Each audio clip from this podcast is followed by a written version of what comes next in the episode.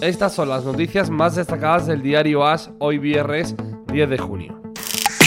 En fútbol, en la UEFA Nation League, España firmó por la mínima y ante Suiza su primera victoria. Un gol de Sarabia decidió el partido. Además, triunfo de Portugal 2-0 ante República Checa, Noruega y Eslovenia empataron a 0 y Serbia se impuso a domicilio ante Suecia 0-1. Y un apunte de motociclismo. Jack Miller ficha por KTM hasta 2024. El piloto australiano pone fin a su etapa en Ducati y firma por dos temporadas. Miguel Oliveira está obligado a encontrar equipo. Y lo más sorprendente del día fue el comunicado de la Sociedad Española de Medicina en el deporte en defensa de Rafa Nadal.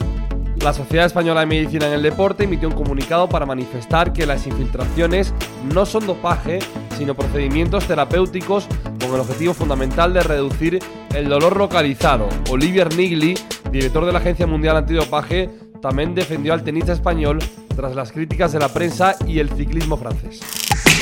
Las citas deportivas que no hay que perderse. En ciclismo continúa la Criterium Dauphin, sexta etapa a las 2.55 por Teledeporte, ETV y Eurosport 1. En fútbol, hasta 7 partidos de la UEFA Nation League, 2 a las 6 y el resto a las 8.45, todos por UEFA TV. Y baloncesto, playoffs de la Liga Andesa, cuarto partido entre Juventud y Barcelona a las 9 en Vamos. Recuerden que toda la información la pueden seguir en la app de As, que está disponible en iOS para Apple y en Google Play para Android. Les habló Guillermo Casquero.